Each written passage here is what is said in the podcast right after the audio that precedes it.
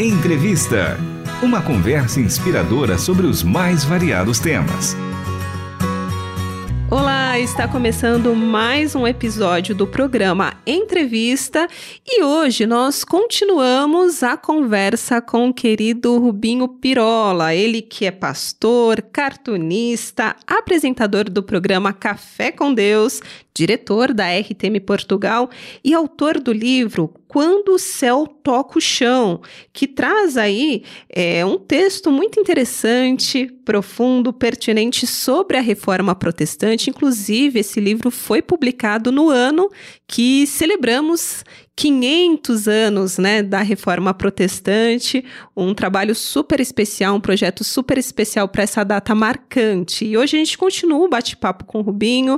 Rubinho, que alegria tê-lo com a gente novamente, tudo bem? É um prazer, querida, tá tudo em ordem, o tempo bom aqui em Portugal e só a saudade do Brasil e dos nossos companheiros da rádio aí é que que ardem bastante, mais do que a temperatura. Nós também. Um abraço para toda a sua equipa maravilhosa aí de Portugal. Obrigado, Todos obrigado, muito queridos, a gente sente sempre muita falta.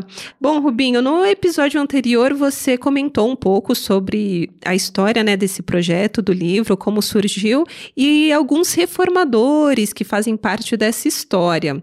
E hoje eu gostaria de continuar essa conversa.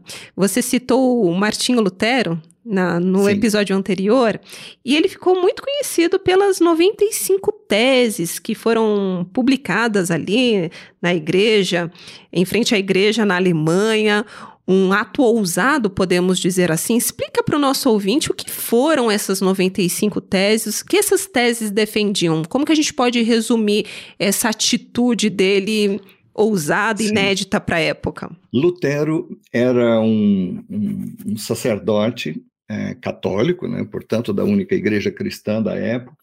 Ele era alemão, estudou numa das melhores universidades do país, teve uma experiência dramática com Jesus quando sobreviveu a um acidente com muitos raios e, e, e, tudo, e ele havia prometido a Deus que se ele se, se ele escapasse daquele acidente com vida, ele entregaria sua vida e devotaria todo o seu a, a, a, sua existência à obra do Evangelho. E assim foi ele que era uh, o anseio da família de se tornar um grande jurista. Ele abandona tudo e vai para a teologia, vira doutor na, na, na, na matéria e começa a se indignar com os rumos que a igreja é, estava tomando, como nós falamos no programa anterior, a Bíblia estava proibida na época, os ensinos da igreja estavam muito longe, nós tínhamos uma degradação do clero muito grande, enquanto a fome por Deus crescia em toda a Europa, junto com vários movimentos ah, sociais e transformações que a população passava. E assim foi. Martinho Lutero não queria sair da igreja e ele defende, ele publica 95 teses, eu não sei se vocês sabem, naquela altura era bastante corrente que os professores que quisessem debater alguma, é, defender uma tese, deviam afixar essas teses nas portas da Catedral de Wittenberg. E assim ele fez.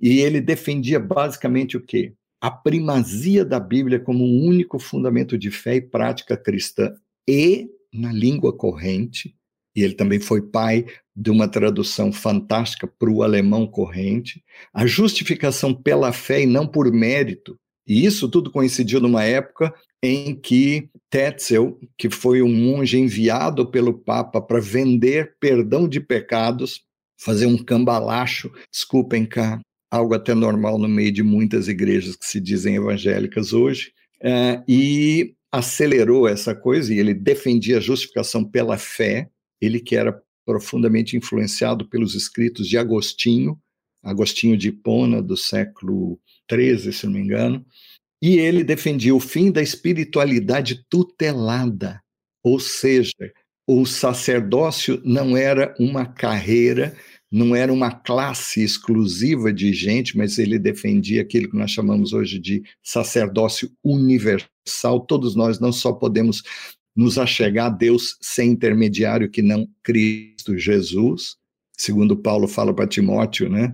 É, 1 Timóteo é, 2,5, existe somente um mediador entre Deus e os homens, Cristo Jesus, homem, e a centralidade da mensagem cristã, que é Jesus Cristo, não santos, não outros intermediários, e a soberania de Deus, né?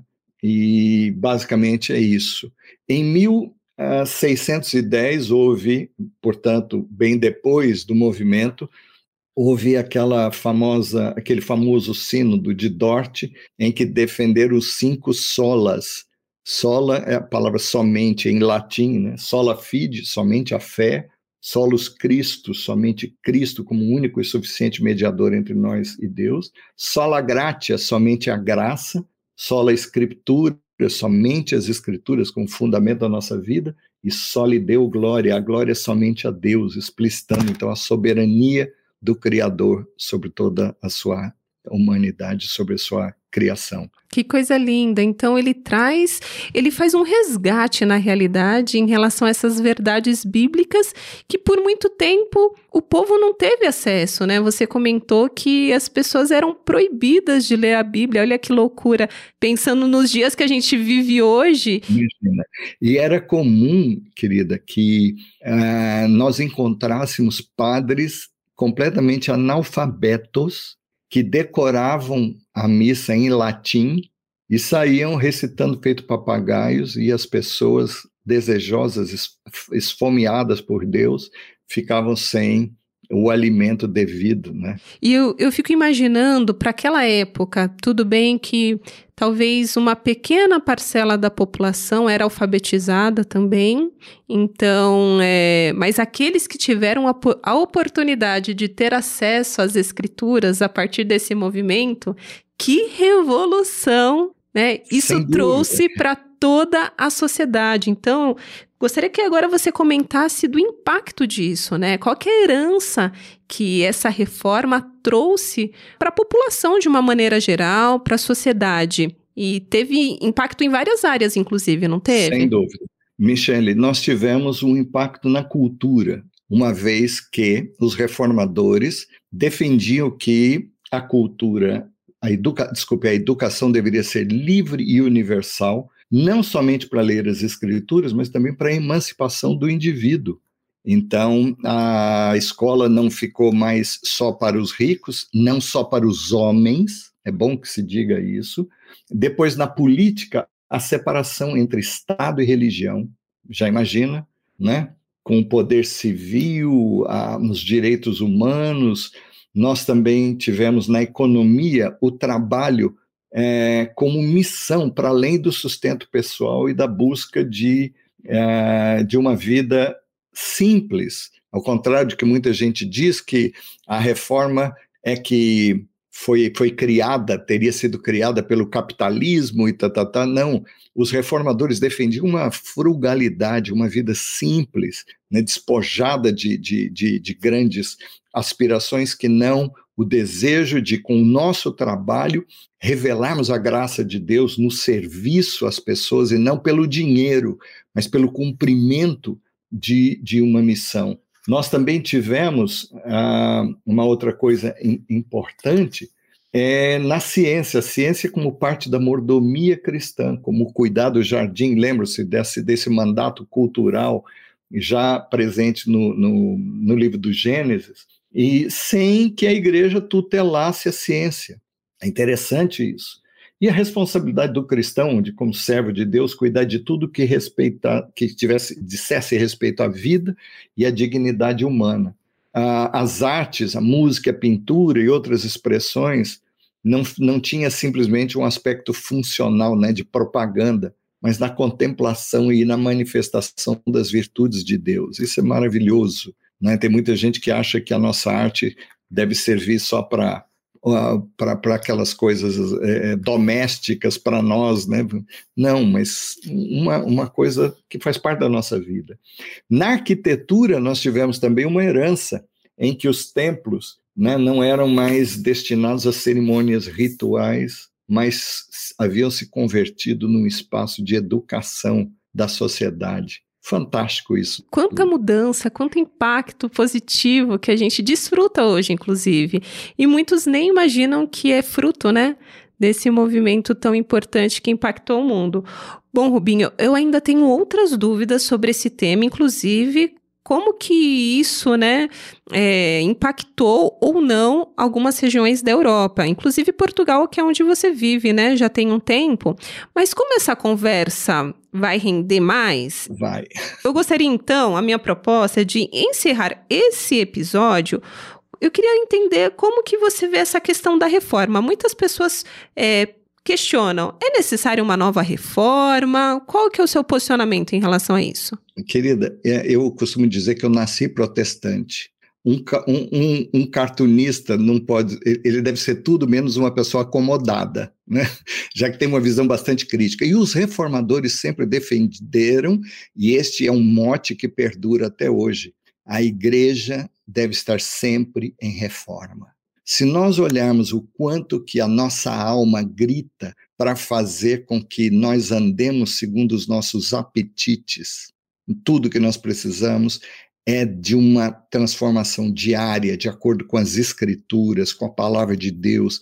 E infelizmente, meu anjo, o que a gente mais vê nas igrejas evangélicas é tudo menos o evangelho.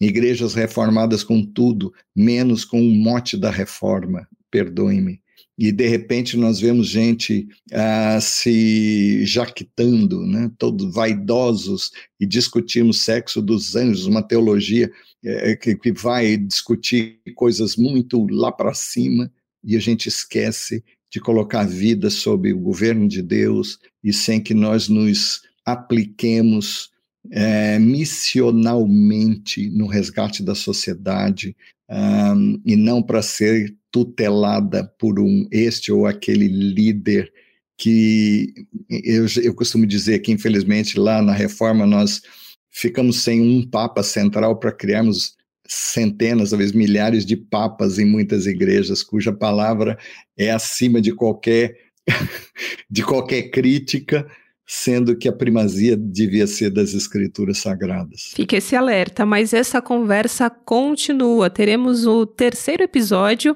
com Rubinho Pirola falando sobre esse movimento tão importante da reforma protestante. Rubinho, muito obrigada pela sua participação e a gente se encontra no próximo episódio. No próximo. Até lá, querida, e um abraço grande para os nossos ouvintes queridos. E hoje tivemos produção e apresentação deste programa com Michele Gomes, e trabalhos técnicos Luiz Felipe Pereira, Pedro Campos e Tiago Lisa. Até o próximo entrevista. Você acabou de ouvir Entrevista.